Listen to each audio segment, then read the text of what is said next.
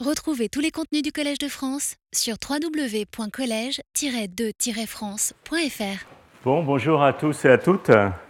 Donc, euh, je vais commencer le, premier cours euh, de cette série.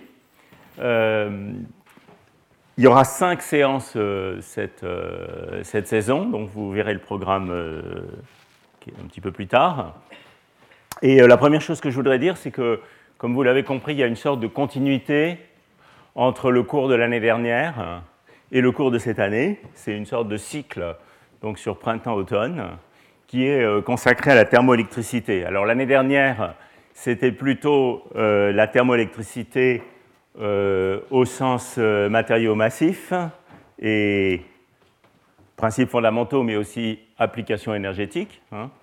Donc c'est ce qu'on avait fait l'an dernier. Et puis cette année, c'est un nouveau contexte qui est un domaine qui, qui s'est pas mal développé ces derniers temps, la thermoélectricité des petits systèmes. Alors par petits systèmes, en fait, je groupe deux choses ensemble. D'une part, la thermoélectricité des conducteurs mésoscopiques, et d'autre part, euh, celle des gaz d'atomes froids, où les effets qui couplent transport de particules et transport de chaleur, ça serait plus approprié de le dire comme ça, dans les gaz d'atomes froids, euh, qui est un sujet tout récent, qui vient d'émerger, et auquel je consacrerai les deux dernières séances de ce cours, donc début décembre. Uh, so the first thing I want to say is that uh, I'm lecturing in French. which is the tradition at Collège de France. So I hope that the English speaking part of the audience can still follow. All the slides are in English, though. Voilà. Euh, donc, euh, vous voyez, c'est un cycle de, sur deux ans, mais j'ai essayé de rendre euh, les, cours de cette année euh, relativement indépendants de ceux de l'an dernier. Donc, de temps en temps, je ferai une allusion à des choses qui auront été introduites l'année dernière mais dans toute la mesure du possible, j'essaierai d'être euh, suffisamment cohérent pour ce cycle, de, telle façon que vous n'ayez pas besoin d'avoir vu toutes les choses de l'année dernière pour suivre ce qui se passe cette année. Voilà, donc je ferai les rappels qui s'imposent. Alors, une autre chose que je voudrais dire, c'est que c'est un sujet assez interdisciplinaire, puisque finalement, il, y avait, il, y avait, en tout cas au printemps dernier pas mal de physique des matériaux, euh, il y a une communauté qui s'intéresse aux effets thermoélectriques, plutôt du côté application énergétique. Il y a une communauté euh, qui, a remis au goût du jour euh, les effets thermoélectriques dans le contexte des mésoscopiques, dans lequel la communauté des mésoscopiques. Et, et, puis évidemment également la communauté des gaz d'atomes froids, qui je pense sera surtout intéressée dans les deux derniers cours. Donc ceci implique que finalement je suis obligé de faire des rappels ou d'introduire des notions de base qui vont euh, paraître extrêmement élémentaires euh, aux spécialistes de la, de la communauté. Donc euh, j'en vois ici dans la salle. Aujourd'hui, vous allez avoir des rappels sur la formule de Landauer, ce qui, pour un certain nombre d'experts qui sont dans la salle, va paraître peut-être un peu trop introductif. Mais je pense que c'est très nécessaire pour que l'ensemble des communautés euh, puissent, euh, apprécier le, sujet. Alors, chaque cours est accompagné de séminaires et euh, j'ai essayé de grouper ça sous forme de séances relativement intensives, donc des matinées entières.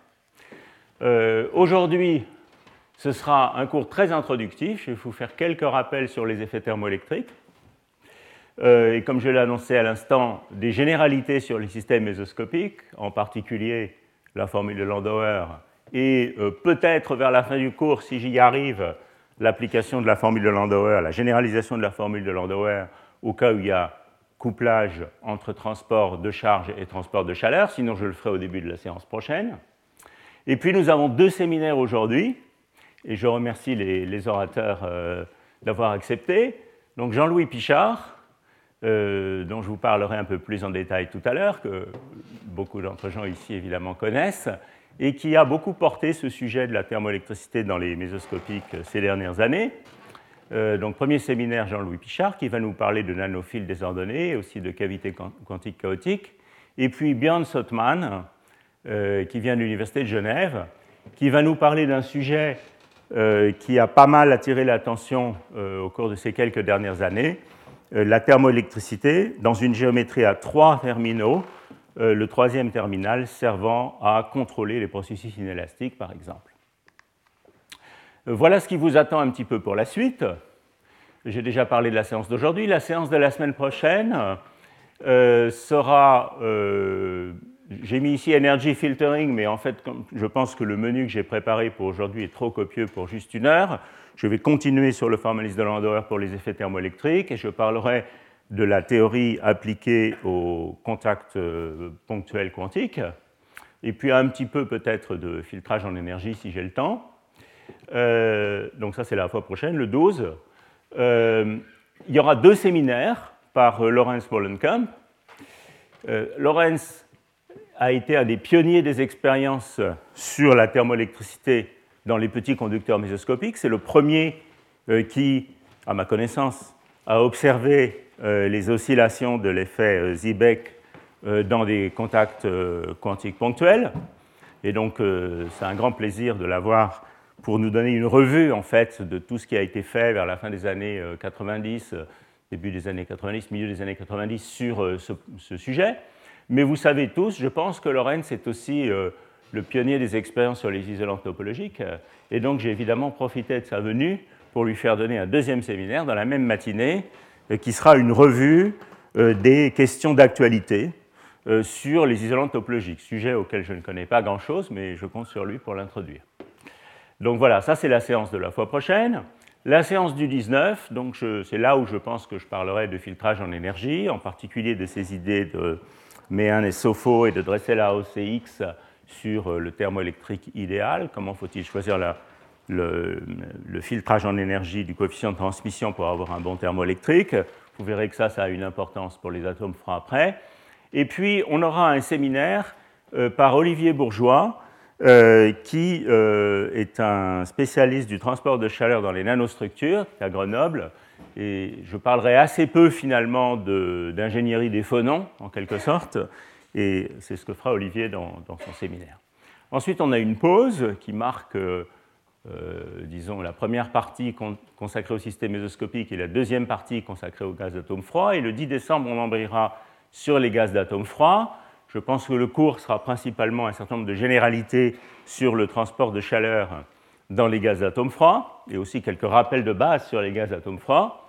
Et puis, on aura, euh, dans la continuité de ce cours, deux séminaires par Jean-Philippe Brantu et Charles Grenier, qui vont nous parler des expériences toutes récentes qui sont parues euh, dans Science il y a 15 jours euh, à l'ETH, dans le groupe de Tillman et Slinger, sur la première observation expérimentale d'effets thermoélectriques dans les gaz de fermions ultra-froids. Je parlerai peut-être un peu dans le cours d'une expérience différente, mais je dirais complémentaire, dans les gaz de boson qui a été faite par Cheng Chin à Chicago. Et euh, le cours du 17 euh, continuera sur le couplage de, transport de chaleur et de particules dans les gaz d'atomes froids, avec un séminaire par Rudy Grimm qui nous parlera de second son, de l'observation du second son dans ces gaz froids. Donc voilà un petit peu le, menu euh, de l'ensemble de, de, ces séances. Donc vous voyez des matinées finalement assez complètes. Alors, juste une petite, euh, une petite remarque, c'est que j'ai euh, une liste de diffusion email du séminaire qui est assez, euh, du, séminaire et du cours qui est assez étoffée, mais il y a peut-être un certain nombre d'entre vous dans la salle qui ne sont pas sur cette liste, donc n'hésitez pas à m'envoyer un mail pour que je vous mette sur la liste et que vous receviez les annonces hebdomadaires avec les résumés du séminaire, etc. Alors, avant de commencer ce cours, je voudrais dire un mot sur euh, deux euh, disparitions qui euh, nous ont beaucoup affectés très récemment et qui sont directement en lien avec cette communauté. D'une part, celle de Marcus Büttiker. Donc, Marcus n'a pas besoin d'une présentation ici. C'est évidemment un des théoriciens pionniers de la physique des systèmes mésoscopiques. En fait, j'avais invité Marcus à donner un des premiers séminaires de cette série de cours. Et euh, j'ai eu une réponse euh, de son épouse me disant qu'il n'était pas en position de voyager. Et quelques semaines après, euh, on a appris son, décès. Marcus, parmi ses nombreux travaux sur les systèmes mésoscopiques et bien sûr l'auteur de la génération du formalisme de Landauer à une géométrie multiterminale. J'ai extrait cette formule de son article, cité un nombre incalculable de fois sur ce sujet.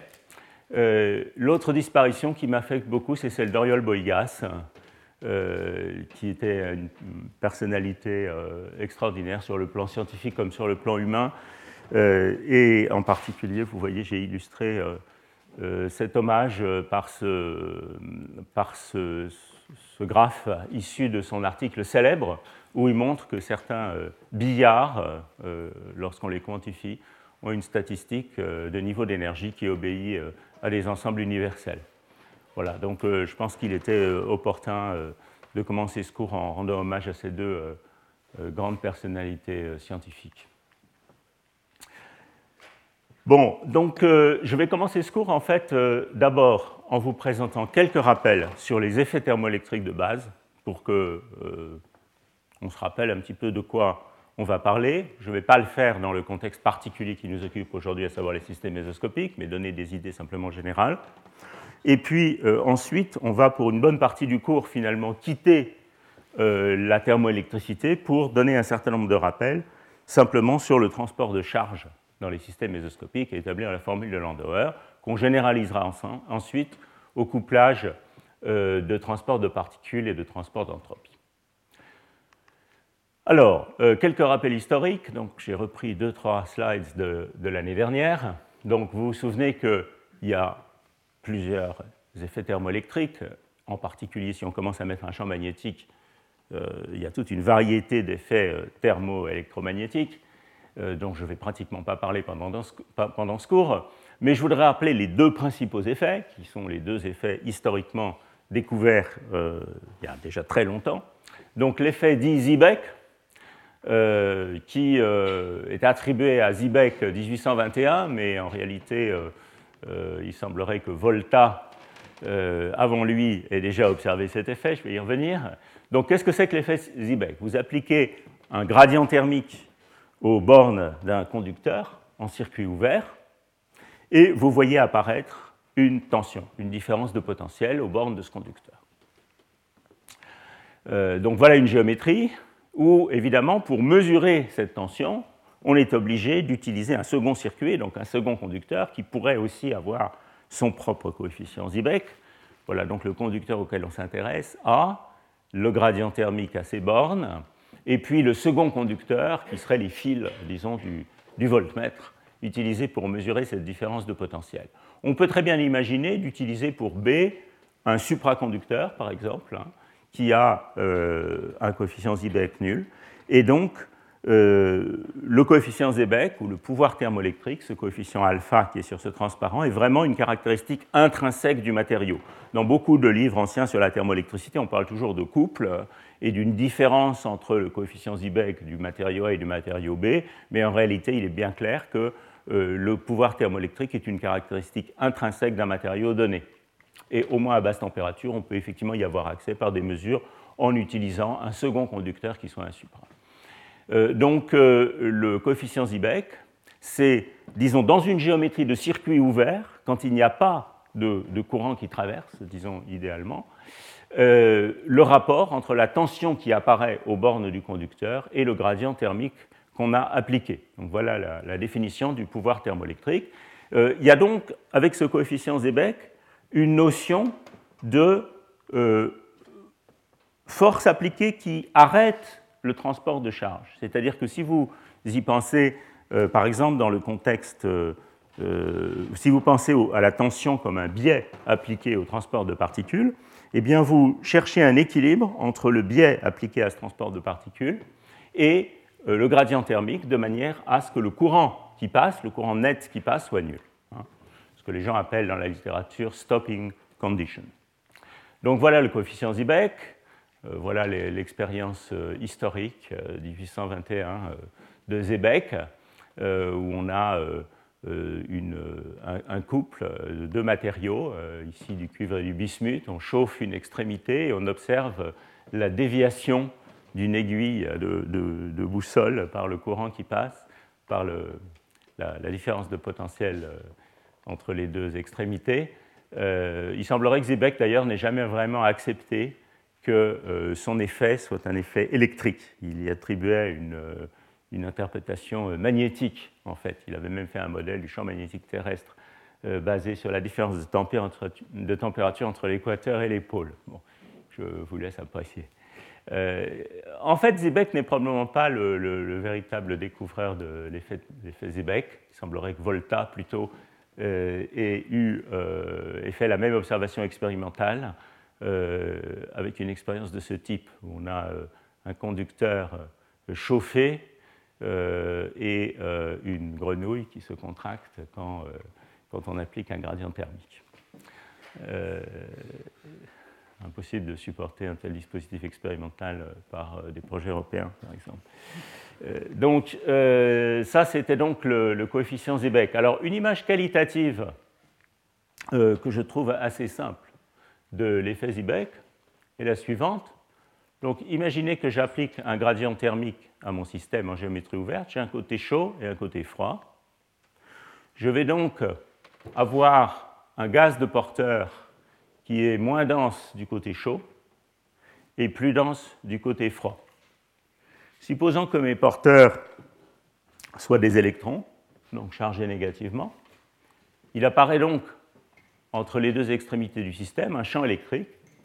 Et lorsque les porteurs sont chargés négativement, vous voyez que ce champ électrique est de direction opposée au gradient thermique.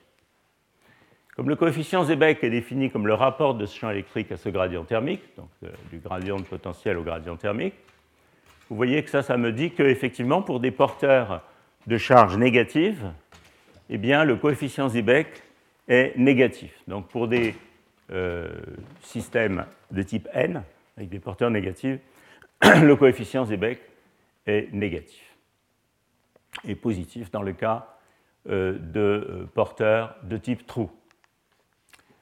Alors, second effet thermoélectrique euh, important, l'effet Pelletier, dont j'avais pas mal parlé l'année dernière.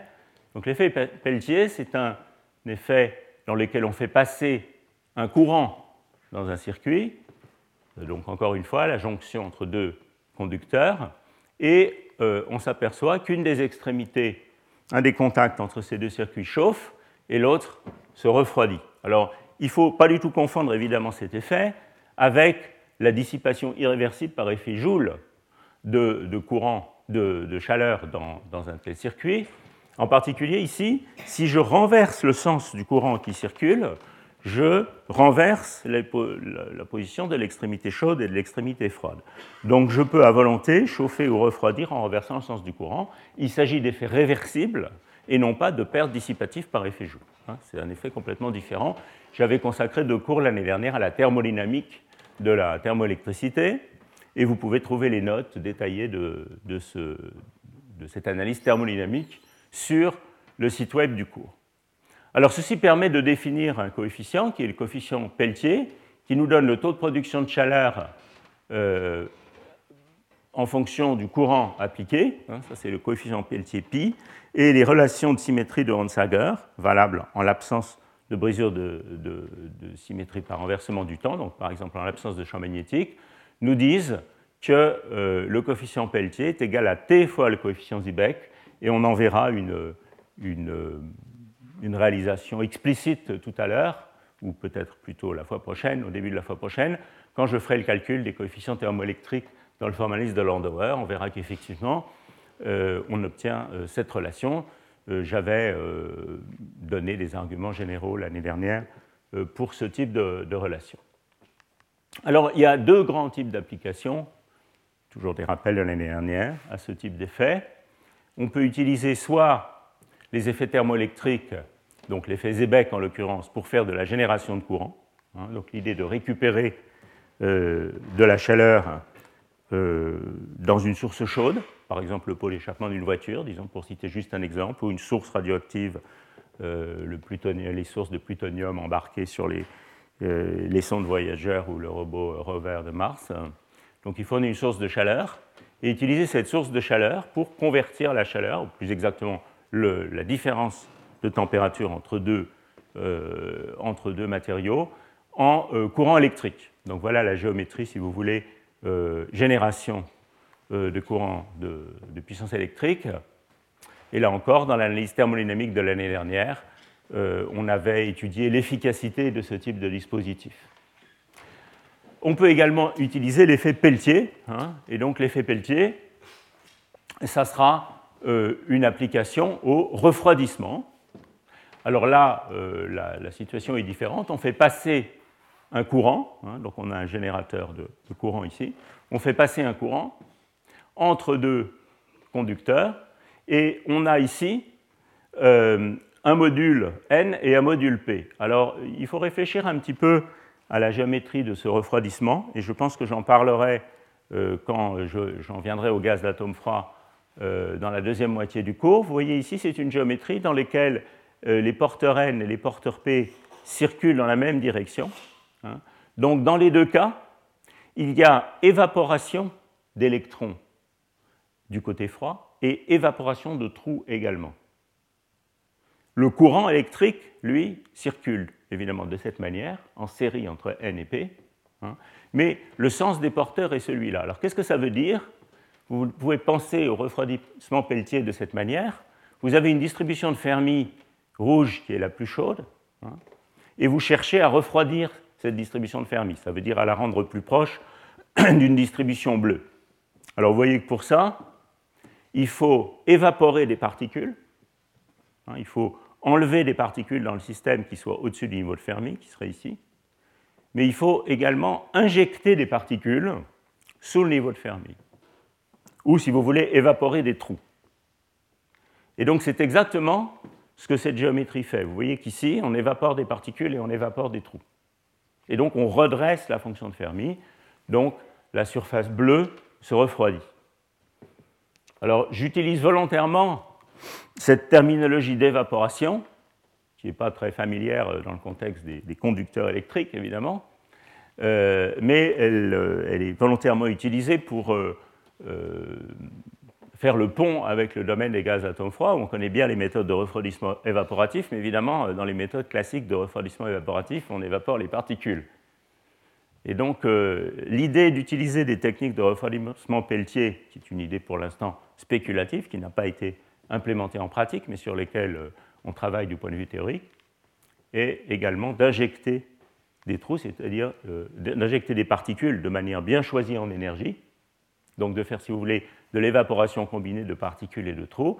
Et pour ça, vous voyez qu'il va falloir utiliser des euh, facteurs de transmission euh, qui vont être des fenêtres en énergie, de manière à euh, enlever les électrons là où il faut et, enlever les, et injecter des électrons là où il faut. D'où l'idée de filtrage en énergie qui va être une idée récurrente dans ce cours. Voilà, donc je ne vais pas en dire plus pour euh, introduire, ou plutôt rappeler, les éléments essentiels des, grands effets thermoélectriques.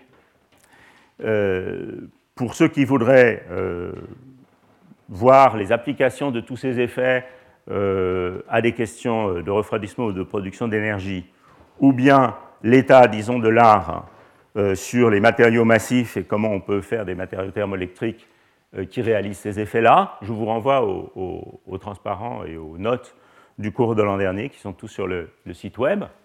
Et donc maintenant, on va entrer dans le, vif du sujet de ces, de ces, trois séances, qui, est, euh, les effets, qui sont les effets thermoélectriques dans le contexte des systèmes électroniques mésoscopiques. Alors, euh, la première chose qu'il faut que je fasse, bien sûr, et encore une fois, maintenant on va suivre une partie assez élémentaire qui euh, va décevoir les spécialistes dans la salle, mais qui s'adresse aux non-spécialistes, c'est un petit peu de définir le sujet. De quoi s'agit-il? Qu'est-ce que c'est que les conducteurs mésoscopiques? Alors je signale au passage que certaines des images qui sont dans, les transparents qui suivent sont extraites euh, euh, du cours de, Gilles Montambeau à l'école polytechnique, qui m'a gentiment autorisé à réutiliser certaines de ces images, qui était un très beau cours sur le, sur le sujet. Alors, euh, le domaine des systèmes mésoscopiques, c'est quelque chose qui a au moins une trentaine d'années maintenant, et qui concerne, alors on pourrait dire des petits conducteurs, mais évidemment, ça, c'est une définition, c'est une manière de voir les choses qui euh, introduit, euh, disons, une notion de taille arbitraire. L'important, c'est de savoir petit ou grand par rapport à quelles échelles caractéristiques du système, ce que je vais faire dans le transparent suivant. Ce que vous voyez ici, c'est simplement un certain nombre de dispositifs qui sont caractéristiques, qui sont typiques euh, de systèmes mésoscopiques qu'on peut vouloir étudier. historiquement, les premières expériences de web au milieu des années 80, si mes souvenirs sont bons, concernaient des, petits anneaux métalliques, disons peut-être de taille micrométrique, avec la célèbre observation de l'effet Aronoff-Bohm dans ces systèmes. très rapidement, on s'est mis également à utiliser des dispositifs de type gaz d'électrons 2D euh, dans des euh, dispositifs, disons, de type MOSFET, qui permettent de créer des gaz d'électrons bidimensionnels et de sculpter la forme de la densité de charge électronique en déposant des grilles métalliques. Euh, donc voilà le type de dispositif gaz 2D dans les semi-conducteurs. Et on va surtout parler de ce type de dispositif dans ce cours et en particulier, le séminaire de Lawrence Mollenkamp euh, la semaine prochaine, clairement, parlera de ces hétérostructures de semi-conducteurs. Et puis il y a des sujets euh, plus récents qui sont en partie toute la physique des petits systèmes de carbone, dont je ne parlerai probablement pas au cours de ce cours, sauf peut-être pour un ou deux exemples, donc nanotubes ou euh, plus récemment graphène. Alors de manière plus, plus importante, comment peut-on définir ce qu'on appellerait un système mésoscopique du point de vue électronique? Euh, donc ici, j'ai mis sur ce transparent un peu chargé un certain nombre de dimensions caractéristiques euh, qu'il est très important d'avoir en tête. Euh, ça, c'est un, grand classique du sujet. Donc disons les dimensions géométriques du conducteur qu'on considère, L. Et puis, peut-être je vais d'abord parler de celle-là, le libre parcours moyen de collision élastique. Donc dans un conducteur, il y a des impuretés, les électrons se cognent sur ces impuretés, et ce libre parcours moyen de collision élastique, ça sera le libre parcours moyen, la distance typique qu'un électron va parcourir entre deux collisions élastiques hein, sur, des impuretés. Euh, cette euh, distance caractéristique, donc le libre parcours moyen élastique, c'est quelque chose qui euh, dépend énormément de la, du système dans lequel on se place. Dans les petits systèmes métalliques, ce libre parcours moyen élastique est relativement court. Dans les systèmes de type gaz 2D euh, dans un semi-conducteur, ce libre parcours moyen peut être rendu beaucoup plus grand, de sorte qu'on peut même se placer dans des régimes où la longueur de l'échantillon soit plus petite que le libre parcours moyen élastique. Et je vais pas mal parler de ça dans les transparents qui suivent. Alors, ça, ce sont les collisions élastiques. Mais évidemment, il y a également des collisions inélastiques avec changement d'énergie de l'électron ces collisions inélastiques sont par exemple dues aux interactions électron-électron hein, ou aux interactions entre un électron et un photon qui prend une partie de l'énergie du système. Donc ça, ça définit deux longueurs, je ne vais pour l'instant pas beaucoup les distinguer, qui sont euh, le libre parcours moyen inélastique, donc la distance typique parcourue entre deux collisions inélastiques, et puis, donc qui est typiquement euh, à basse température plus grand que le parcours moyen élastique, et puis une longueur de cohérence de phase, hein, euh, les collisions inélastiques des phases d'électrons, et on peut définir une longueur de cohérence de phase qui serait au bout de combien de collisions j'ai des phases de 2pi. Donc ça, ça définit L phi. Je ne vais pas beaucoup distinguer L phi et L inélastique dans la suite. Euh, à basse température, les processus inélastiques euh, deviennent de moins en moins fréquents. Hein. Par exemple, le taux de diffusion inélastique ou, le temps caractéristique entre deux collisions inélastiques dans un liquide de Fermi varie comme 1 sur la température au carré, de sorte qu'il diverge à basse température, modulo toutes sortes de controverses euh, qui ont eu lieu euh, au cours de ces dernières années sur ce sujet, mais enfin quand même moralement, à basse température, les collisions inélastiques doivent disparaître. Et donc vous voyez qu'à basse température, on peut se placer dans des conditions telles où le libre parcours moyen inélastique ou la longueur de cohérence de phase euh, soit beaucoup plus grand que le libre parcours moyen élastique. Et Ceci définit précisément ce qu'on appelle un système, exactement ce qu'on appelle le régime mésoscopique de transport, c'est-à-dire qu'on va se placer dans des conditions où la taille de l'échantillon va être plus petite ou plus grande, selon le cas, que le libre parcours moyen élastique, mais plus petit que le libre parcours moyen élastique ou la longueur de cohérence de phase. Donc on va avoir des systèmes qui sont soit complètement balistiques, c'est-à-dire que la taille du système est plus petite que tous les libres parcours moyens, soit des systèmes où les seules collisions qu'on a dans le système sont des collisions élastiques, donc qui, qui se font sans échange d'énergie. Hein. et une des grandes beautés de ce domaine, c'est que ces collisions élastiques n'empêchent pas d'observer des phénomènes qui soient liés aux interférences quantiques ou à la cohérence de phase du système. Et tout ça est vrai pourvu que la taille de l'échantillon soit plus petite que la longueur de, le libre parcours moyen inélastique ou la longueur de cohérence de phase. Donc vous voyez que dans ces systèmes mésoscopiques, on va être amené à distinguer deux régimes, un régime dit balistique où la taille du système est beaucoup plus petite ou comparable au libre parcours moyen élastique, et un régime diffusif où on va avoir euh, une taille du système plus grande que le libre parcours moyen élastique, mais toujours plus petit que Elphi. Donc ceci est représenté, disons, schématiquement ici, un schéma que j'ai emprunté à ce, très joli article de revue de Benaker et Van Houten, où on voit euh, trois régimes en quelque sorte. Alors on peut peut-être commencer par celui du bas. Donc ici on aurait deux réservoirs et une constriction, qui est une géométrie que je vais beaucoup considérer dans la suite de ce cours. Deux réservoirs et une constriction. Et ici, on serait dans une situation où le système est complètement balistique. Donc vous voyez, il n'y a même pas de collision sur les impuretés. On a euh, un électron qui rentre dans le système. Alors il peut ne pas arriver à rentrer, se réfléchir sur la, constriction qui constitue l'entrée dans le système, ou bien il peut se réfléchir de manière spéculaire sur les bords de la constriction et finir par sortir. Donc ça, ce serait un régime vraiment balistique.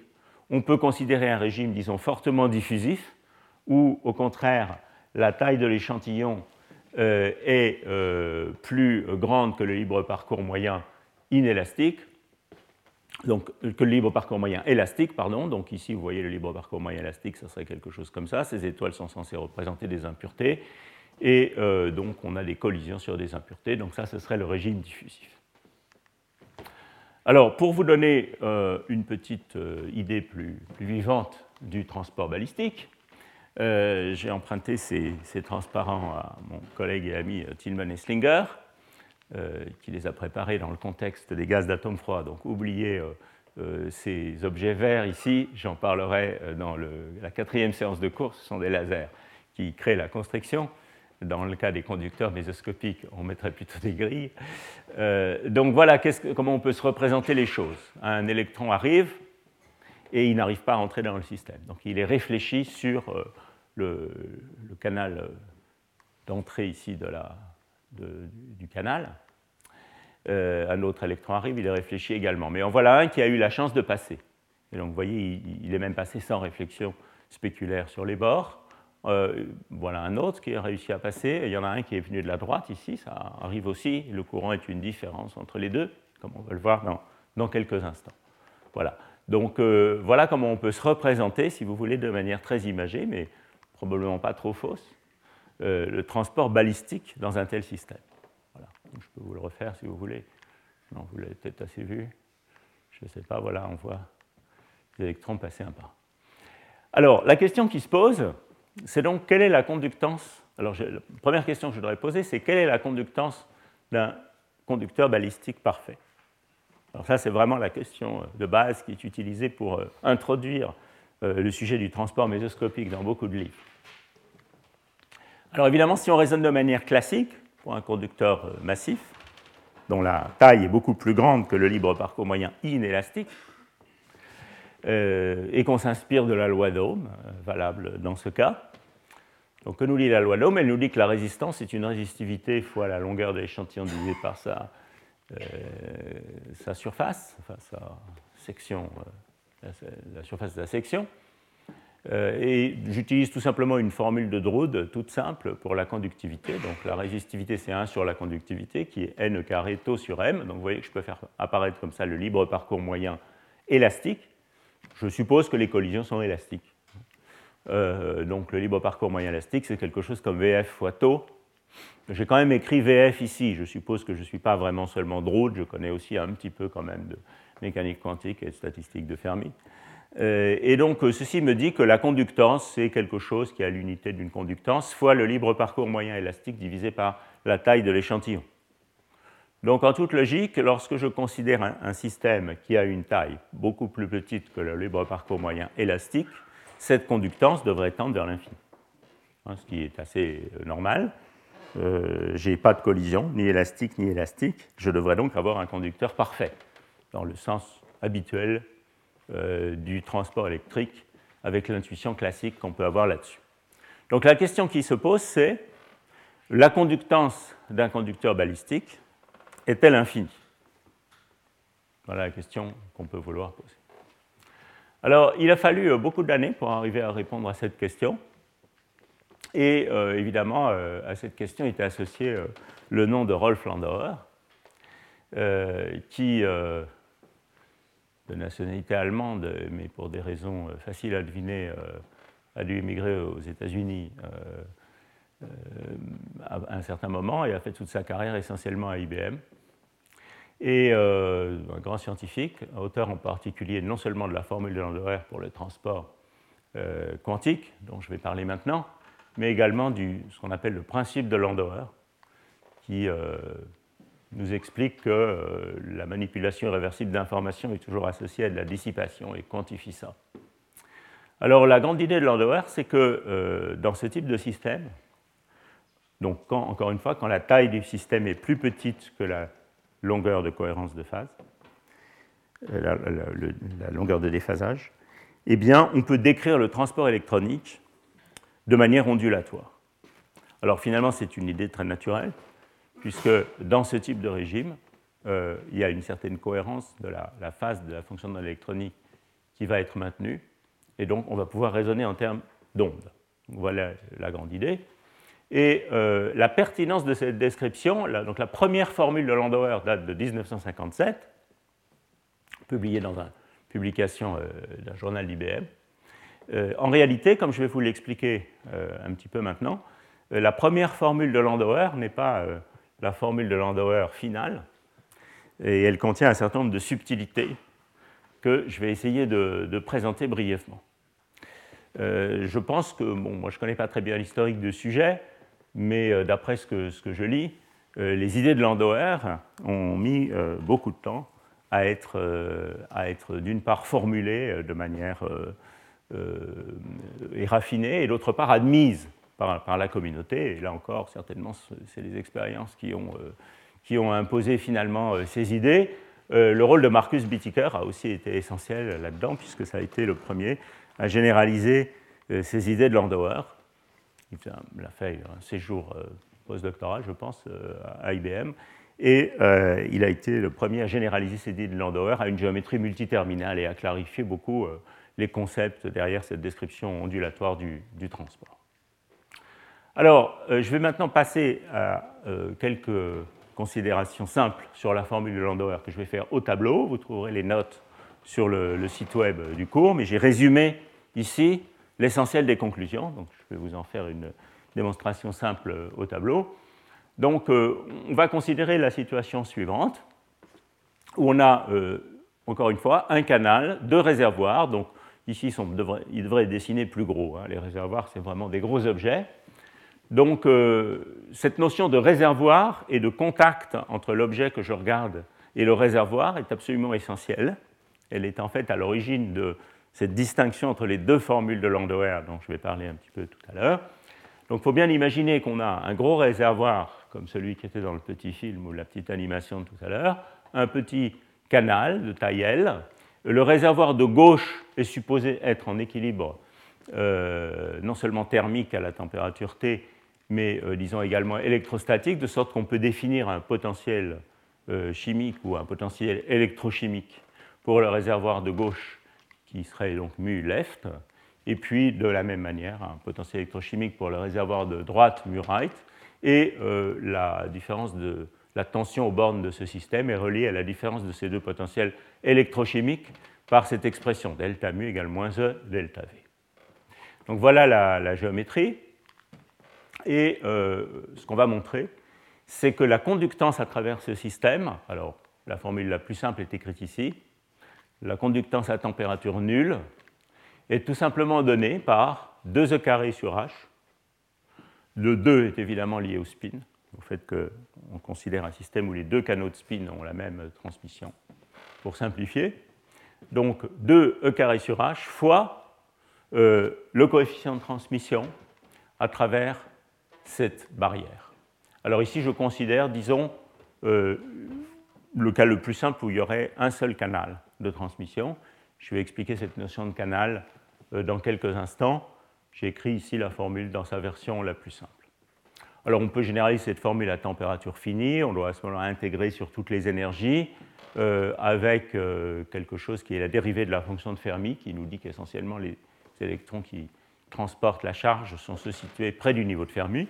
Et puis on peut aussi généraliser cette expression dans le régime non linéaire. En fait, c'est même comme ça que je vais commencer au tableau. Dans le régime non linéaire, où on regarderait la caractéristique IV donc, de cette, euh, de cette construction. Le quantum de conductance, alors j'espère que j'ai mis ça ici quelque part, non, il a disparu? Incroyable. Bon, euh, le quantum de conductance, E carré sur H, hein, est une des euh, quantités qui est les mieux connues grâce aux mesures sur les folles quantiques, avec un nombre de décimales absolument impressionnant, et vaut quelque chose comme 28 kg, quelque chose comme ça. Donc voilà le quantum de résistance. Donc voilà la formule de Landauer. Alors maintenant, ce que je voudrais faire, c'est essayer de vous donner une version extrêmement simple de cette, euh, une justification extrêmement simple de cette formule, sans doute un peu naïve, mais très simple. Donc considérons le cas où il y a un seul canal. Ah, je vais essayer de vous mettre un peu plus de lumière. Non, vous voyez suffisamment? Bon, ben c'est bien. Donc considérons le cas où il y a un seul canal. J'expliquerai un petit peu après cette notion de canal. J'ai donc euh, mon système ici, ou ma barrière si vous voulez. Et je vais considérer une onde incidente sur cette barrière de vecteur d'onde K. Cette onde peut être soit réfléchie avec un coefficient de réflexion R, petit r, c'est le coefficient de réflexion en amplitude, soit transmise avec un coefficient de transmission petit t. Évidemment, la conservation de la probabilité me dit que module de R au carré, donc ça c'est le coefficient de réflexion pour la probabilité, plus module de t au carré égale 1. Ces objets sont a priori complexes. R et T sont a priori complexes. Donc vous voyez que l'onde, ici, qui se passe dans la partie gauche de mon système, psi L de x, considérons une géométrie unidimensionnelle, ça va être quelque chose comme 1 sur racine de L, exponentielle plus ikx.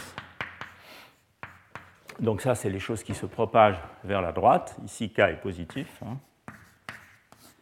Plus r exponentielle de moins ikx. Alors on peut très facilement calculer le courant qui est associé à cette fonction d'onde, par les formules habituelles, le courant, ça va être quelque chose qui est h bar sur m fois la partie réelle de psi étoile dx psi, avec un 1 sur i ici. Et donc vous prenez cette fonction d'onde, vous l'injectez dans cette expression, et vous trouvez tout simplement h bar k sur ml 1 moins r2. Alors vous reconnaissez ici, h bar k sur m, ici, l'expression de la vitesse de l'onde, c'est-à-dire 1 sur h bar d epsilon k dk, qui est h bar k sur m, quand epsilon k vaut h bar 2 k2 sur 2m pour une onde plane. En fait, je pourrais généraliser ça au cas où j'ai une dispersion epsilon de k arbitraire et au lieu d'h bar k sur m, ici, j'aurai la vitesse. Et vous verrez, qu'à la fin, euh, l'expression que j'obtiens est valable également dans ce cas-là. Donc voilà le, courant. Alors j'aurais pu également, également calculer, bien sûr, les choses à partir de la fonction de dans la partie droite ici. La partie droite, elle a une fonction d'onde psi r de x, qui est quelque chose comme euh, eh bien, t fois psi de x.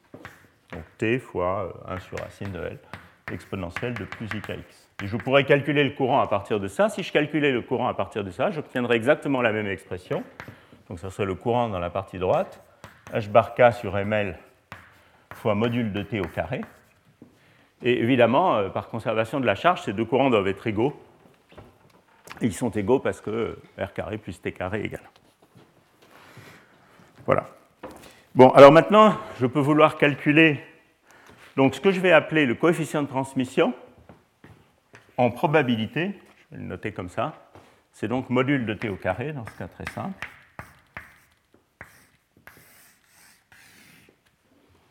Alors j'ai essayé d'utiliser un autre caractère que T capital pour essayer de le distinguer de la température. Donc calculons l'intensité totale qui passe à travers notre système. Donc l'intensité totale qui passe à, travers notre système, il va y avoir un facteur 2 pour le spin. Il va y avoir une charge. Alors ce que j'ai calculé ici, c'est le courant de particules. Hein. J'aurais dû mettre ça ici. Je n'ai pas mis la charge de l'électron encore. Ça c'est JN, le courant de particules. Donc il va y avoir un moins E, parce que mes électrons ont une charge moins E. Je dois sommer sur tous les cas positifs avec un 1 sur L. Et ici, j'ai H bar K sur M. Donc ça, c'est l'expression du courant que je viens de démontrer, H bar K sur ML. Et puis, il va y avoir ce coefficient de transmission qui peut éventuellement dépendre de l'énergie epsilon K que je considère. fois la différence entre les électrons qui passent, qui proviennent du réservoir de gauche, moins ceux qui proviennent du réservoir de droite. Donc ces deux facteurs sont deux fonctions de Fermi. Je suppose l'équilibre thermodynamique dans les réservoirs. Pour l'instant, la température des deux réservoirs est la même. Dans euh, quelques instants, plutôt au début du cours prochain, on va généraliser cette formule tout simplement au cas où la température des deux réservoirs est différente. Ce sera notre gradient thermique.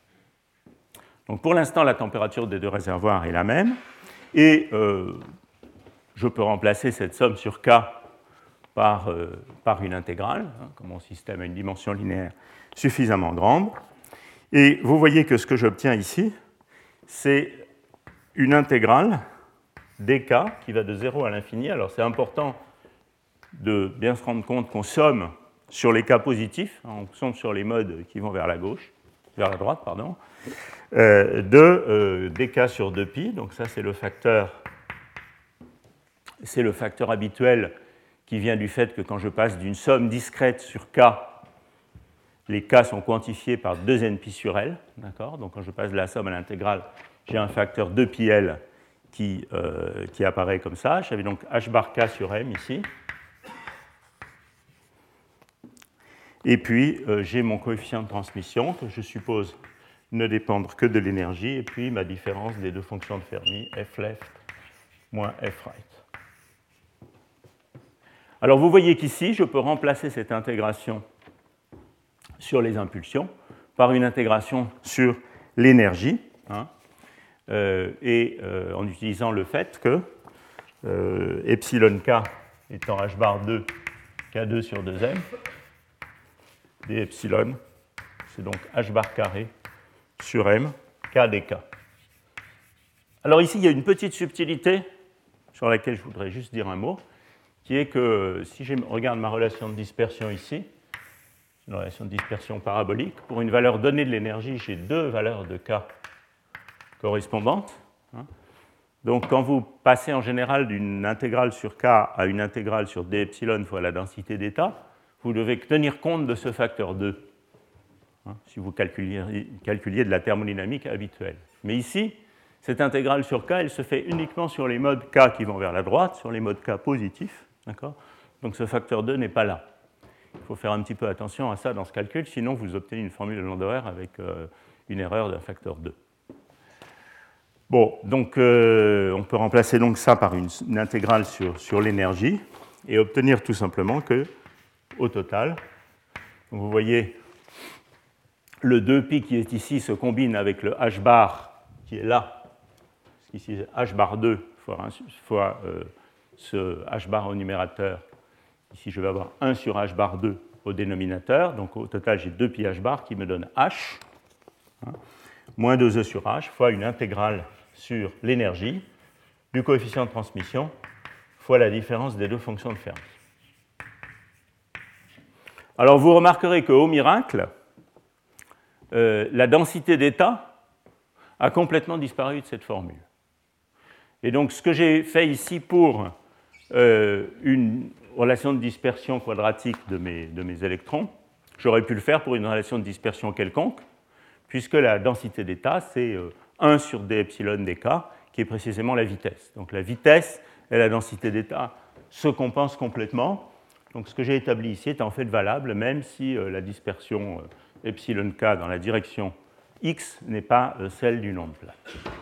La seule chose qui intervient, c'est le coefficient de transmission euh, qui est une fonction de l'énergie. Et il n'y a pas ici intégrale des epsilon d'une densité d'état fois t de epsilon. C'est vraiment l'intégrale sur epsilon du coefficient de transmission. Donc il y a compensation, encore une fois, entre la vitesse et le facteur de, densité d'état. Donc voilà la, justification, on va dire, de la formule de Landauer dans le cas le plus simple où j'aurais un seul canal de transmission. Alors vous voyez que la formule de Landauer me dit que euh, la conductance est proportionnelle au quantum de conductance, qui est donc 2 euh, fois E carré sur H. Alors dans la suite de ce cours, je vais définir le quantum de résistance RQ. Alors il y a différentes définitions selon qu'on met les facteurs pi ou pas dans la littérature, mais moi j'aime bien utiliser H sur E2 comme étant le quantum de résistance. Et donc, encore une fois, je pensais l'avoir mis dans les slides, mais ici, donc, le quantum de, de, résistance, c'est 25 points. Alors, je vais vous mettre tous les chiffres connus 8, 1, 2, 8, 0, 7, 4, 4, 9. Je pense que c'est quand même assez beau de, l'écrire complètement. Il y a quand même une barre d'erreur 86 kOhm. Alors, comment est-ce qu'on peut connaître cette constante physique ou cette combinaison de deux constantes physiques avec une précision aussi magnifique, euh, bon, c'est les mesures euh, de quantification de l'effet Hall euh, qui, nous donnent cette valeur. Donc ça, c'est quand même assez remarquable. Bon, donc voilà une justification très simple de la formule de Landauer. Si j'ai quelques instants avant la fin du cours, je vous parlerai de sa, sa généralisation au cas multicanal. Vous trouverez euh, une élaboration un petit peu de ça dans les notes. Euh, mais vous voyez que le point important, si je reviens à cette formule, c'est que cette formule de Landauer me dit une chose extraordinaire, qui permet de répondre à la question que je posais ici, qui est que la conductance d'un conducteur balistique parfait, donc le conducteur balistique parfait, ce serait le cas où le coefficient de transmission vaut 1, n'est pas infinie du tout, elle vaut 2 e carré sur h. Donc euh, ça, c'est la, chose remarquable, c'est que finalement, il y a une valeur imposée par la mécanique quantique de la conductance d'un conducteur balistique parfait, qui n'est pas conforme à l'intuition classique qui serait que ce sera un conducteur parfait de conductance infinie. Donc, d'où cela vient-il? Et en particulier, où est la chute de potentiel? Où est la dissipation dans ce problème? Voilà le type de problème qu'on peut se poser.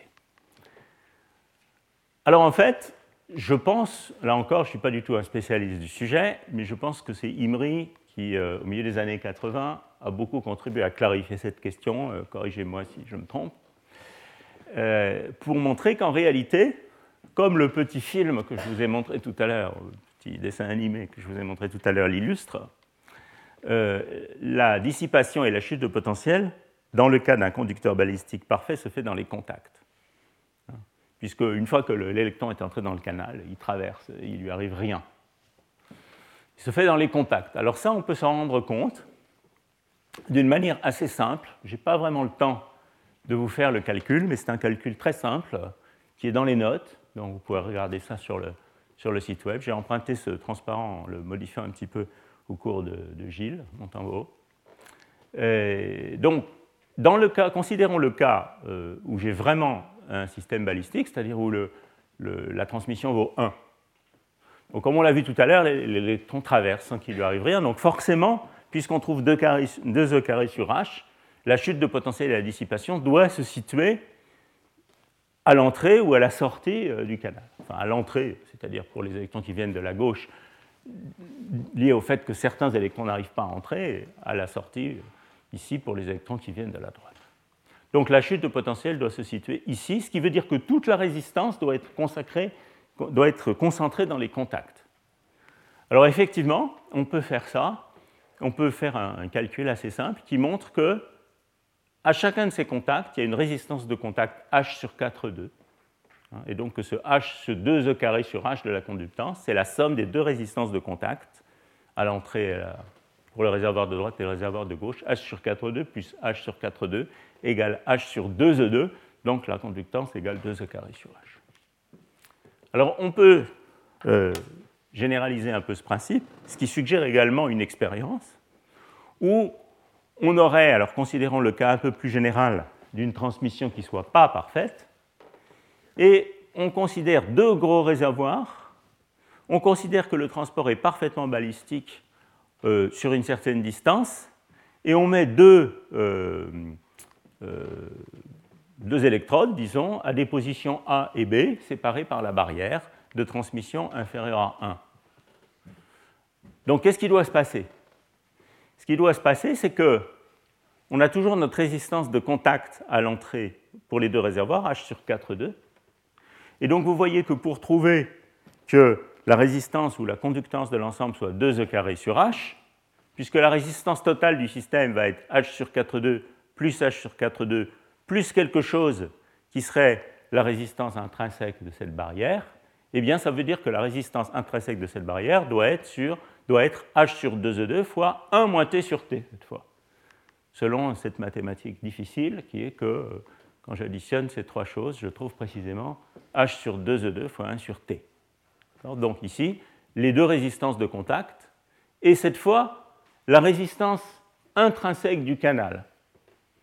Alors en fait, c'est ça que Landauer avait euh, établi, ou proposé, disons, dans son article de 1957. Ce n'est pas la formule qu'on appelle aujourd'hui la formule de Landauer. C'est cette formule-là, hein, où la conductance n'était pas 2e carré sur h fois t, mais 2e carré sur h fois t sur r, puisque r c'est 1 moins t, où r est le coefficient de réflexion. Et vous voyez que cette conductance-là, elle diverge effectivement quand j'ai un canal parfait, puisque t est envers 1. Autrement dit, la proposition, c'est que l'ensemble, dans le cas t égale 1, disons, l'ensemble de la dissipation vient de la résistance de contact avec les réservoirs, mais si on avait un canal, si on a un canal en général, c'est ce qu'on a qui n'est pas parfait, eh bien, on devrait pouvoir faire une expérience où on mesure deux choses différentes, euh, donc une géométrie, disons, à quatre euh, probes, où on mesure une, conductance ici qui va nous donner une conductance infinie dans le cas d'un conducteur balistique, et une conductance qui va nous donner le 2e carré sur h, euh, toujours dans le cas de ce conducteur balistique. Et cette expérience a été faite euh, relativement récemment, c'est une expérience qui a une dizaine d'années, euh, par Picciotto, Stormer et collaborateurs, dans une géométrie de ce type, où on a effectivement deux types de, mesures qui mesurent le G2 et le G4, hein, donc dans une géométrie à quatre terminaux, disons, enfin à quatre euh, probes. Et euh, voilà les résultats expérimentaux dans le cas balistique qui vous montrent que la conductance entre les extrémités du système est quantifiée selon 2 e carré sur h. Je, je, reviendrai dans le cours de la prochaine fois sur la quantification de la conductance dans le cas de contact quantique ponctuel.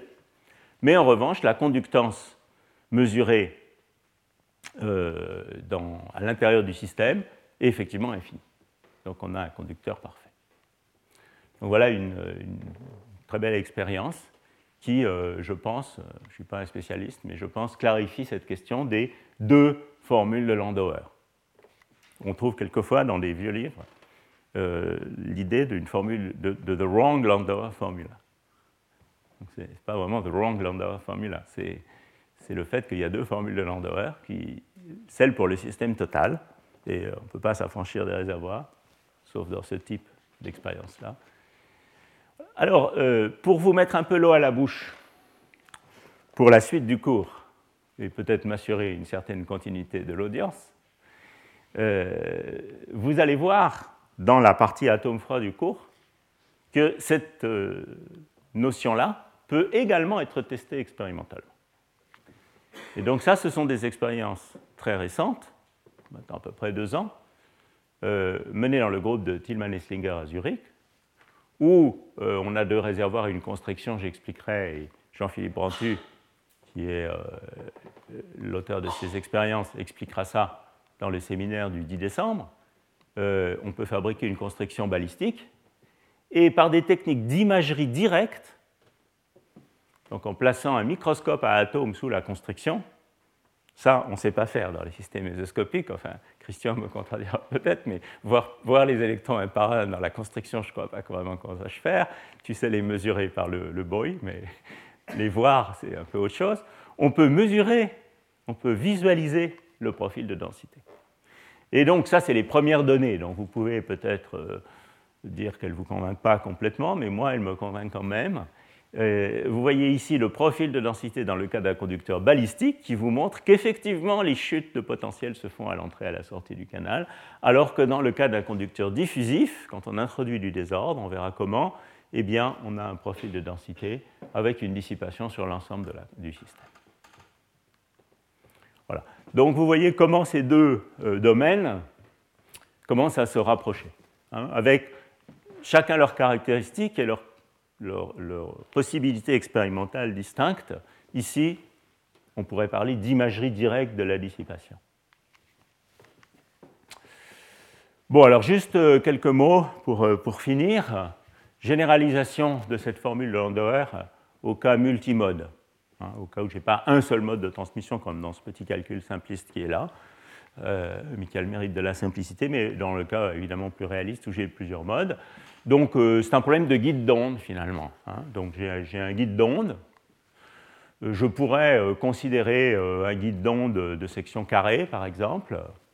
Et le point important, c'est que mes fonctions d'onde, alors si, la section transverse de ce guide d'onde varie relativement lentement avec la, la, position, eh bien je peux avoir un découplage. On va chercher la fonction d'onde sous la forme comme ça factorisée entre une fonction d'onde qui dépend de la coordonnée x et puis la fonction d'onde transverse des modes d'onde stationnaires hein, dans, le, guide d'onde, qui seraient des, des phi n de y et z, où y et z sont les deux coordonnées transverses.